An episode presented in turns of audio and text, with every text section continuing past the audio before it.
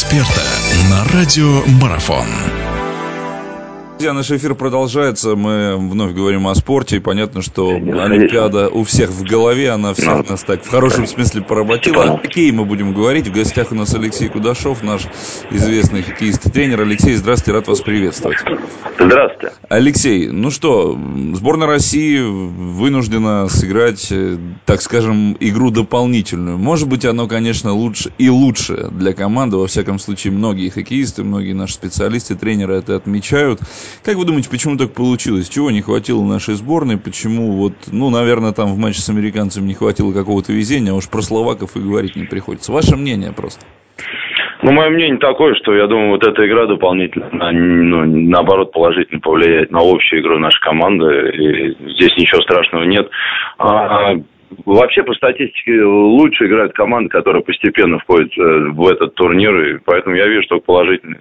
Что не хватило? Ну, не хватило забитых голов, естественно. Где-то э, где не использовали моменты. Здесь не получалось. Э, говорят о том, что наша команда, ну вот и вы сейчас это отметили, что хорошо командам, которые вкатываются в турнир, что действительно так тяжело акклиматизироваться, как думаете? Ну, во-первых, люди, кто прилетает из, из океана, да, это тяжело, пятый-шестой день, там, с пятого по седьмой день, это самые сложные дни. Поэтому, я думаю, сейчас это будет позади уже, и команда будет другая совсем. И сыгранность, это немаловажно, то, что в команде должно присутствовать, цель, сыгранность, э, все, все это вот сейчас начнет проявляться.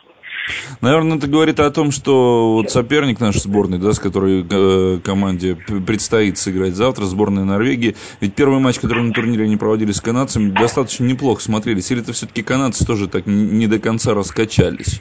Как думаете? Ну, а, видите, что общий уровень вообще всех команд сильно вырос, и уже просто так никого не обыграешь. Все рабочие, трудолюбивые команды, которые стараются играть на результат, особенно команда Норвегии, Австрии, э, Словении. Они играют больше от обороны, такой плотной рабочей команды, поэтому их очень тяжело обыграть. А, когда вся команда, вся пятерка играет в обороне, тяжело сбивать голы.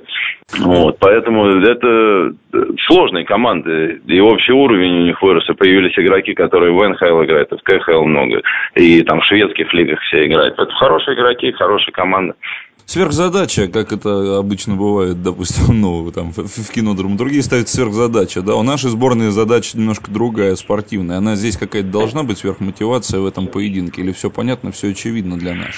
Ну, вот с такой психологией, наоборот, нельзя подходить к этой игре. Это, это сверхзадача. Сверхзадача – это первый этап э, к, к золоту, к нашему.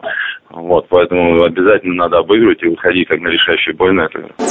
Продолжение беседы через мгновение. Оставайтесь на радиомарафон.